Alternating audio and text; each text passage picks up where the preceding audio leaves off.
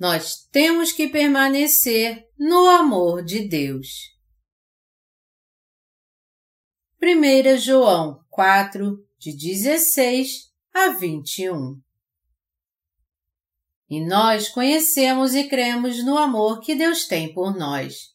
Deus é amor e aquele que permanece no amor permanece em Deus e Deus nele. Nisto é em nós aperfeiçoado o amor para que no dia do juízo mantenhamos confiança, pois segundo Ele é, também nós somos neste mundo. No amor não existe medo, antes, o perfeito amor lança fora o medo. Ora, um medo produz tormento, logo, aquele que teme não é aperfeiçoado no amor. Nós amamos porque ele nos amou primeiro. Se alguém disser, amo a Deus e odiar a seu irmão, é mentiroso, pois aquele que não ama a seu irmão, a quem vê, não pode amar a Deus, a quem não vê. Ora, temos da parte dele este mandamento, que aquele que ama a Deus ame também a seu irmão. Deus é amor. Eu agradeço muito a Deus pelo fato da seleção de futebol da Coreia ter ido às semifinais da Copa do Mundo em 2002. Esse acontecimento foi grande o suficiente para fazer meu país conhecido no mundo todo. E eu tenho certeza que isso ajudará muito o nosso ministério. Eu realmente dou graças a Deus por isso e também creio que dessa forma Deus vai abençoar cada passo que nós dermos em nossos ministérios. Agora há pouco, nós lemos 1 João 4, de 16 a 21. 1 João 4,16 declara: E nós conhecemos e cremos no amor que Deus tem por nós. Deus é amor e aquele que permanece no amor permanece em Deus, e Deus nele. E para confirmar, está escrito que quem está em amor está em Deus. Essa frase quer dizer que as pessoas que sabem e creem que são libertas de todos os pecados deste mundo pela palavra do Evangelho da Água e do Espírito vivem com Deus. Nós podemos permanecer em Deus crendo no amor de Deus por meio da salvação conferida a nós na palavra do Evangelho da Água e do Espírito. Embora todos os cristãos saibam muito bem que Deus é amor, muitos poucos sabem que Deus completou o seu amor através do Evangelho da Água e do Espírito. Hoje em dia, os cristãos sabem muito bem que Deus é amor. Nós podemos ver muitos panfletos que dizem Deus é amor, ou Deus ama você. Mas, infelizmente, a maioria dos cristãos não conhece a verdadeira essência do amor de Deus. E eles se tornam apenas emotivos quando tentam conceitualizar isso. Eles não conseguem fugir de uma vida de dilemas porque não aceitam o verdadeiro amor de Deus que veio até nós pela palavra do Evangelho da Água e do Espírito. Eles sofrem de uma obsessão onde precisam amar a Deus e as outras pessoas, mas eles nem mesmo conhecem a essência do amor, nem sabem como amar. Por isso, para conhecer o amor de Deus definitivamente, eles primeiro têm que se tornar crentes autênticos, conhecendo o verdadeiro Deus Salvador, que veio pela água e pelo Espírito. O apóstolo João, um dos doze discípulos de Jesus, foi quem mais entendeu o amor de Jesus. É por isso que nós frequentemente o chamamos de o apóstolo do amor. Isso porque o apóstolo João acreditou que Deus é amor. O tema deixado por João, o amado discípulo de Jesus, é: Amados, amemos uns aos outros, porque Deus é amor. Ele disse nessa afirmação direta tudo aquilo que nós queremos pregar aos santos e aos servos de Deus. Embora os cristãos religiosos afirmem sem reservas que Deus é amor, na verdade, eles não têm fé na palavra do Evangelho da Água e do Espírito que os capacita a permanecer no amor de Deus. E já que eles não permanecem no Evangelho da Água e do Espírito, eles são excluídos do amor de Deus. Este é o principal problema dos cristãos hoje. Mas é um consolo para nós, que, diferentemente deles, permanecemos no amor de Deus através da nossa fé na palavra do Evangelho da Água e do Espírito. E como consequência, Deus também permanece em nós, e nós, por outro lado, podemos cumprir o mandamento de Deus de amarmos uns aos outros. João 15, 12. Se você é um cristão verdadeiro, você tem que conhecer o amor de Deus de uma forma mais que abstrata. Aqueles que conhecem e creem em Jesus como seu Salvador devem conhecer o amor de Deus de forma concreta por meio da emissão de pecados que foi cumprida através da palavra do Evangelho da Água e do Espírito. Nós temos que nos tornar verdadeiros cristãos desse verdadeiro Evangelho, a fim de conhecermos o amor de Deus profundamente. Neste verdadeiro Evangelho, o amor de Deus se manifesta de forma concreta e em detalhes. Se nós quisermos conhecer o Deus de amor, nosso conhecimento tem que vir do autêntico amor de Deus por nós, que é revelado na palavra do Evangelho da Água e do Espírito. Somente então poderemos guiar outras pessoas ao verdadeiro amor de Deus. Todo cristão pode se tornar justo, purificado de todos os seus pecados se ele conhecer e crer na palavra do Evangelho da Água e do Espírito. Somente os crentes no Evangelho da Água e do Espírito podem compartilhar o amor de Deus. Por esse motivo, um verdadeiro discípulo de Jesus Cristo deve primeiro conhecer o amor de Deus através do Evangelho da Água e do Espírito. Nos dias de hoje, cristãos evangélicos enfatizam apenas o sangue da cruz. Todavia, eles têm mais pecados do que amor de Deus em seu coração, porque eles não têm o conhecimento do Evangelho da Água e do Espírito.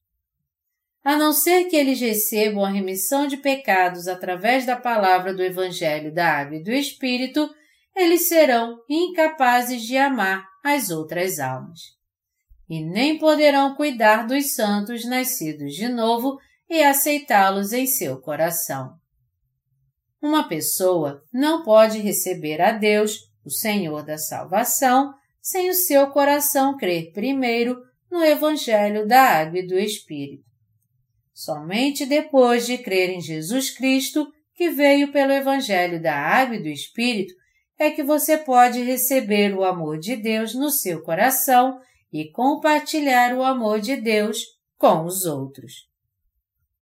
Nós podemos compartilhar o amor de Deus somente através da nossa fé no Evangelho da Água e do Espírito. Eu também alcancei um entendimento do amor de Deus depois que eu aceitei o verdadeiro Evangelho. Eu passei a conhecer o amor de Deus verdadeiramente depois que eu compreendi e criei no Evangelho da Água e do Espírito. O amor de Deus era o amor da verdade, segundo Tessalonicenses 2, 10, que veio a nós pelo Evangelho da Água e do Espírito. Antes, eu conheci o amor de Deus apenas de forma abstrata. Eu achava que Deus, no seu amor por nós, havia realizado nossa salvação somente na cruz. Parecia que eu tinha um conhecimento seguro do significado do amor da verdade, mas isso era uma falsa impressão. Contudo, porque meu coração ainda estava cheio de pecados, eu não podia testemunhar de maneira eficaz o verdadeiro amor de Deus através do Espírito Santo. Eu tinha que inventar um amor artificial ao invés de compartilhar o verdadeiro amor de Deus, porque eu só conhecia o sangue de Jesus na cruz. Eu estava agonizando em minha luta. Porém, o verdadeiro amor de Deus foi derramado sobre mim quando eu encontrei meu Senhor através do Evangelho da Água e do Espírito. Eu pude sentir o amor de Deus fluindo do meu coração. Eu entendi que Deus nos presenteou com o amor da verdade só depois do meu encontro com o Evangelho da Água e do Espírito. Os pecados em meu coração se foram e eu me tornei um servo da justiça de Deus porque eu conheci e criei na palavra do Evangelho da Água e do Espírito. Uma coisa certa é que eu passei a conhecer o amor de Deus através do Evangelho da Água e do Espírito. Eu me tornei um evangelista do amor de Deus depois que eu recebi o amor de Deus em meu coração. O fato de eu ter me tornado um doador do amor de Deus é a prova de que o Evangelho da Água e do Espírito mudou tudo dentro de mim. Eu creio que esse é o próprio testemunho de cada um de vocês, que nasceram de novo por meio desse lindo Evangelho da Água e do Espírito. Aquele que permanece na verdade do amor de Deus pela fé não tem nenhum medo. 1 João 4,17 declara: Nisto é em nós aperfeiçoado o amor, para que no dia do juízo mantenhamos confiança, pois segundo ele é, também nós somos nesse mundo. Aqueles nos quais o amor de Deus é perfeito não têm medo do dia do juízo de Deus porque creem no Evangelho da Água e do Espírito. E assim como Deus será usado no dia do juízo, aqueles que receberam o amor de Deus devem ser ousados também naquele dia. Vamos todos ler juntos 1 João 4, 18. Está escrito: No amor não existe medo, antes o perfeito amor lança fora o medo. Ora, o medo produz tormento. Logo, aquele que teme não é aperfeiçoado no amor. Aqueles cristãos que ainda não receberam o verdadeiro amor de Deus no Evangelho da Água e do Espírito, com certeza têm pecado em seus corações. Aquele que não permanece no amor de Deus está sempre com medo de Deus. Esse medo é causado pelos pecados que uma pessoa tem em seu coração. Aqueles que têm pecado em seus corações receberão, na verdade, um julgamento de acordo com os seus pecados. A única maneira de evitar o juízo de Deus é crendo no Evangelho da Água e do Espírito. Por essa razão, se alguém de fato recebeu a remissão de pecados diante de Deus, isso se tornou um fator muito importante. Se nós não recebemos a remissão dos nossos pecados através do Evangelho da Água e do Espírito, nossa alma irá perecer para sempre. Não há medo no coração de uma pessoa que foi revestida com o amor de Deus no Evangelho da Água e do Espírito. Ao contrário, um coração cheio de gratidão foi despertado diante de Deus. Por outro lado, uma pessoa que ainda não foi revestida com o amor do Evangelho da Água e do Espírito tem medo em seu coração. Então, nós temos que entender que se alguém tem medo de Deus em seu coração, ele ainda não foi salvo de todos os seus pecados. Agora, nós temos que chegar a um entendimento sobre o amor de Deus em nós. Deus nos amou através da palavra do Evangelho da Água e do Espírito. Nosso Senhor veio a essa terra e levou os pecados deste mundo de uma vez por todas ao receber o batismo de João Batista. E ele apagou todos os pecados ao suportar o juízo na cruz e ressuscitar dos mortos. Deus nos fez seus filhos ao nos dar a palavra do Evangelho da Água e do Espírito. como é o coração daqueles que não creem no Evangelho da Água e do Espírito. Eles praticamente vivem com medo de Deus, porque os pecados do seu coração ainda não foram removidos e o juízo por causa dos seus pecados espera por eles. Entretanto, aqueles que creem no Evangelho da Água e do Espírito não têm medo de Deus, porque eles receberam a remissão total de pecados pelo poder do Evangelho e foram revestidos com o amor de Deus. E por isso eles dedicam suas vidas a anunciar o amor de Deus, porque sua intimidade com Deus é muito grande. Seria algo incomum um cachorro ter medo do seu dono. É algo natural esperar que um cachorro, que é amado pelo seu dono, seja fiel a ele. Meu cachorro late para os estranhos em minha casa. E como a ilustração sugere, ele mantém guarda contra os estranhos e não contra o seu dono. O seu dono é o alvo da sua intimidade. Porque nós teríamos medo de Deus se ele nos cobriu com o amor da sua salvação. Nós temos medo de Deus porque há pecado em nós, algo que Deus odeia. Isto é, aquele que tem medo de Deus ainda não recebeu a emissão de pecados de Deus. Uma pessoa assim não é alguém que crê no Evangelho da Água e do Espírito.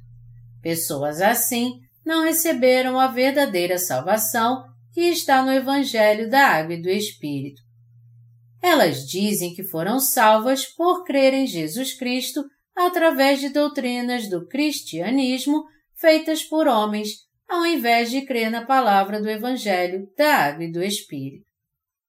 Nós temos que entender o que o apóstolo João está tentando trazer à luz a nós aqui. Nós temos que experimentar o amor de Deus por meio da nossa fé no Evangelho da Água e do Espírito. Uma pessoa revestida do amor de Deus pode entender as palavras do apóstolo João ele anuncia que uma pessoa que não conhece e não crê na verdade do Evangelho da Água e do Espírito ainda vive sob o domínio do pecado. É por isso que ele diz: No amor não existe medo. Antes, o perfeito amor lança fora o medo. Ora, o medo produz tormento. Logo, aquele que teme não é aperfeiçoado no amor. 1 João 4, 18. Não há medo algum no amor de Deus, porque o amor de Deus lança fora todo o medo que há em nós.